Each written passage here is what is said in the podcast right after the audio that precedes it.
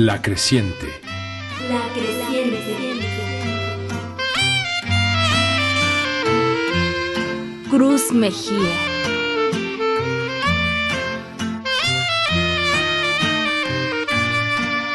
No me atendieron tus ojos, atiéndeme con tu oído. Después de la culebra de agua.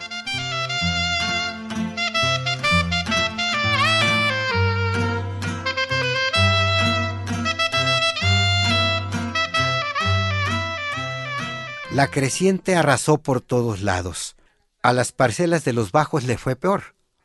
A nosotros se nos ahogó el ajonjolí que ya estaba queriendo cerrar, casi maduro. Era tanta agua que aquello, más que sembradío, parecía una laguna. Por nada se miraba que allí hubiera ajonjolí, menos las calabazas y el surco de maíz. Se perdieron los cártamos, las milpas, el tomate, los chiles, el frijol, unos porque apenas los habían sembrado y empezaban a nacer, pero también los que estaban queriendo dar. Limpias quedaron las parcelas, como si nadie se hubiera ocupado de ellas. Y el banco no pagó todo, como siempre. Salió con cuentas mochas y a todos nos fue mal. Luego que la laguna se fue recogiendo, mi papá, ayudado por Pancho y Manuel, volvió a hacer los bordos. Con el arado removió la tierra y trazó los surcos para sembrar de nuevo, porque con las averías de la creciente no se sabía dónde acababa una parcela y dónde comenzaba la otra. El lodo se fue resbalando por toda la laguna, agarrando los bajos más allá de la parcela de Colás.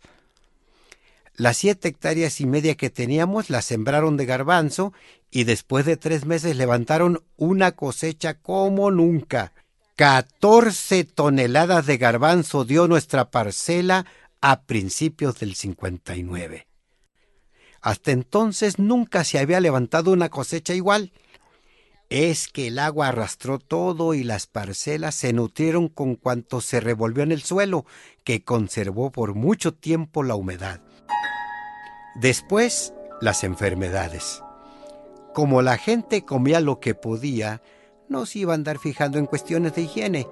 Con hambre todo es apetitoso. Más vale echarle algo a la panza que andar vacío. El bocado no estaba seguro. Ahora se comía y después, quién sabe. La gente empezó a enfermarse del estómago, contrajo lo que llaman enfermedades gastrointestinales porque el agua y los alimentos estaban contaminados. Las norias se derrocaron, pura agua amarilla y apestosa salía. Si la ponían a hervir, en el asiento quedaba una arena gruesa y aún así no se limpiaba del todo. Luego se habló del paludismo. A la escuela llegaron unos cartones en donde se miraba que vacunaban a la gente en la oreja, cosa que nos extrañó mucho. A poco llegaron los vacunadores que no se daban abasto con tanta gente. A todo mundo le conocieron las nalgas, a grandes y chiquitos, y pese a ello, muchos se murieron.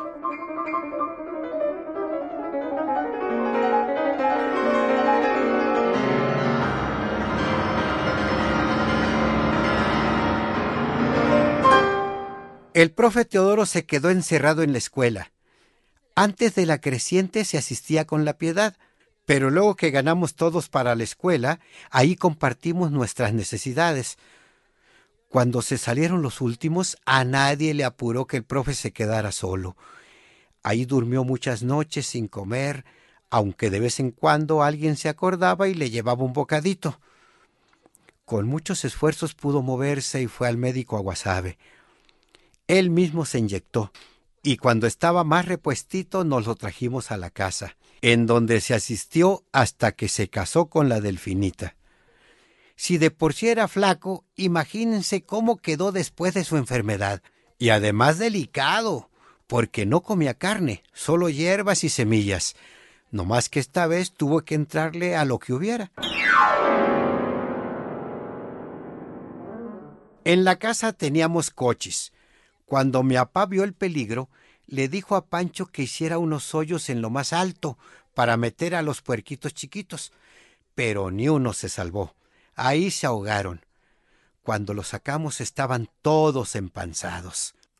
Lo más curioso fue la huíjola, que aguantó todos esos días entre los matorrales por la nopalera que había atrás de la casa de Lucía.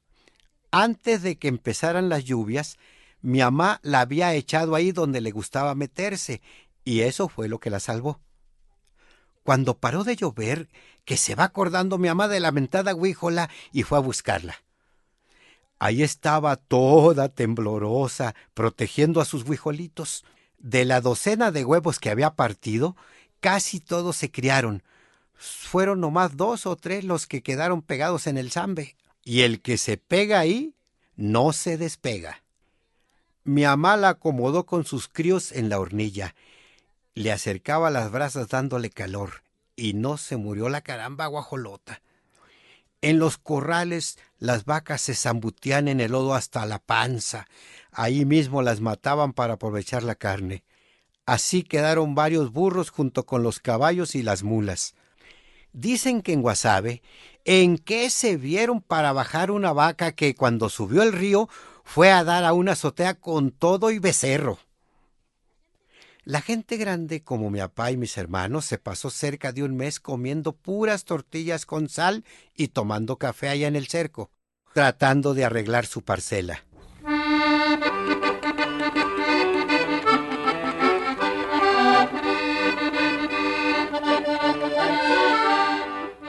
Pasaron las lluvias. El sol candente se encargó de borrar su rastro. Se rehabilitaron las casas, se rehicieron los caminos, se volvieron a trazar los canales de riego, se recondicionaron las parcelas y cuando llegó la primavera, el rancho y los alrededores tuvieron un nuevo verdor. Los que aguantamos ahora nos reímos de cuánta cosa nos pasó. A la mayoría ya hasta se le retorció el recuerdo y dicen una cosa por otra. Embarullan esta con las otras crecientes, porque al final de cuentas es la misma cosa. Unas más devastadoras que otras, pero todas traen desgracias. El recuerdo se va yendo para atrás en el tiempo y vienen los días de fiesta.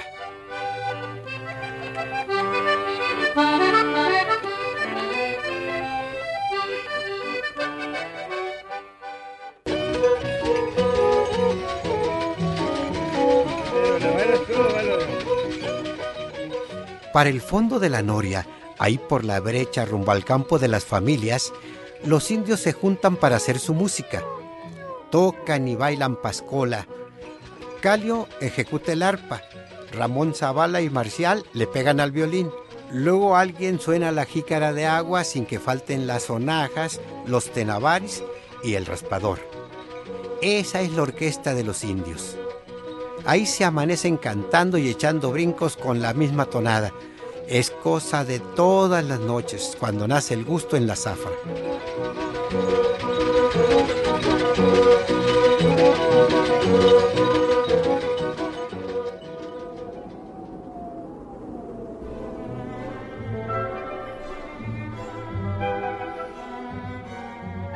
¿Cómo hacerle para darle a mamá una canasta de estrellas? A veces, en las tardecitas, nos tiramos en el patio panza arriba en lo que llega la noche para ver todos los brillantes que tiene prendidos el firmamento. Luego se siente el sereno y empezamos con las figuraciones. Mucho tiempo creí que el cielo estaba lleno de estrellas para adornar la noche, todas prendidas de la bóveda, un poquito temblorosas de frío. Y cuando va a llover, unas criaturas que viven allá en lo alto, sin dejarse ver, tienen la encomienda de desprender uno por uno los astros del cielo, que entonces queda como un sedazo por donde pasan las gotas de lluvia que caen al suelo.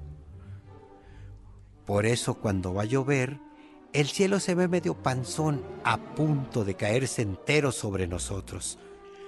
Cuando le quitan a los hoyitos las tapaderas en forma de estrellas, se le aliviana la carga y se extiende como siempre, a afianzarse del horizonte. El cielo se vacía de lluvia y aquellas criaturitas corren a clavar los astros en el sitio donde estaban. Cuando se tardan un poco, por ahí se cuelan los aironazos, pero luego se aplacan. A mí me gustaría saber dónde guardan tanta estrella mientras cae la lluvia. Cómo hacerse de ellas a las escondidas y así irme con una canasta a llenarla de luces celestes para llevárselas a mi mamá cuando esté en la cocina torteando para nosotros.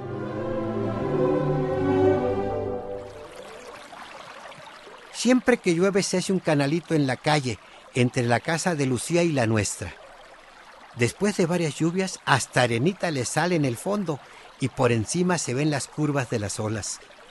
Y ahí jugamos porque aunque no es muy hondo, alcanzamos muy bien a bañarnos y a medio nadar.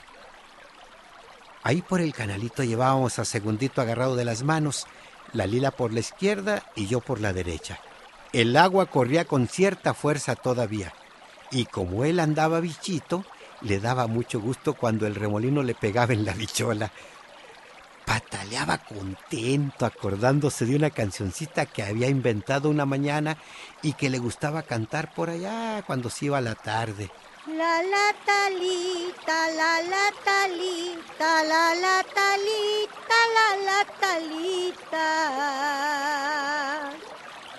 La la talita, la la talita, la la talita, la la talita.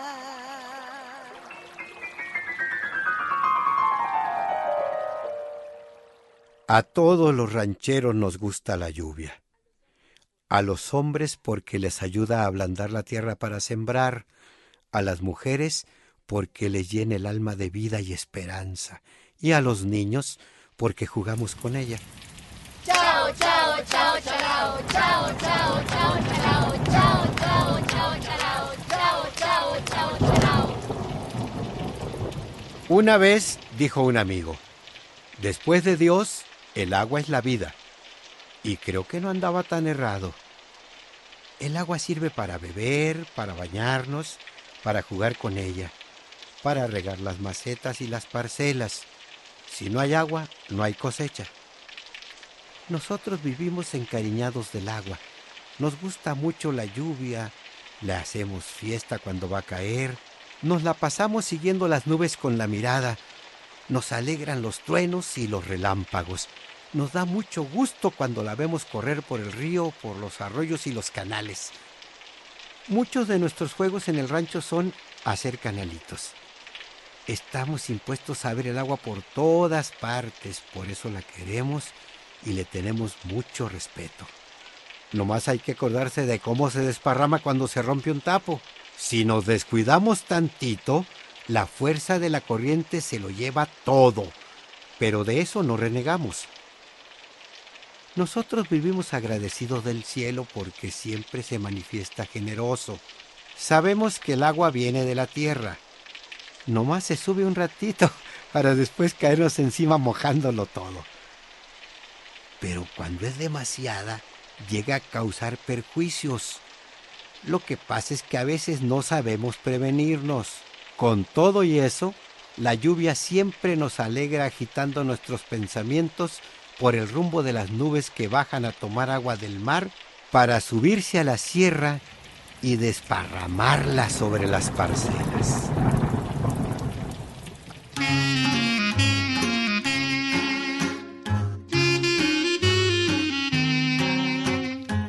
Aparte de este abliche, aquí estuvimos en Radio Educación.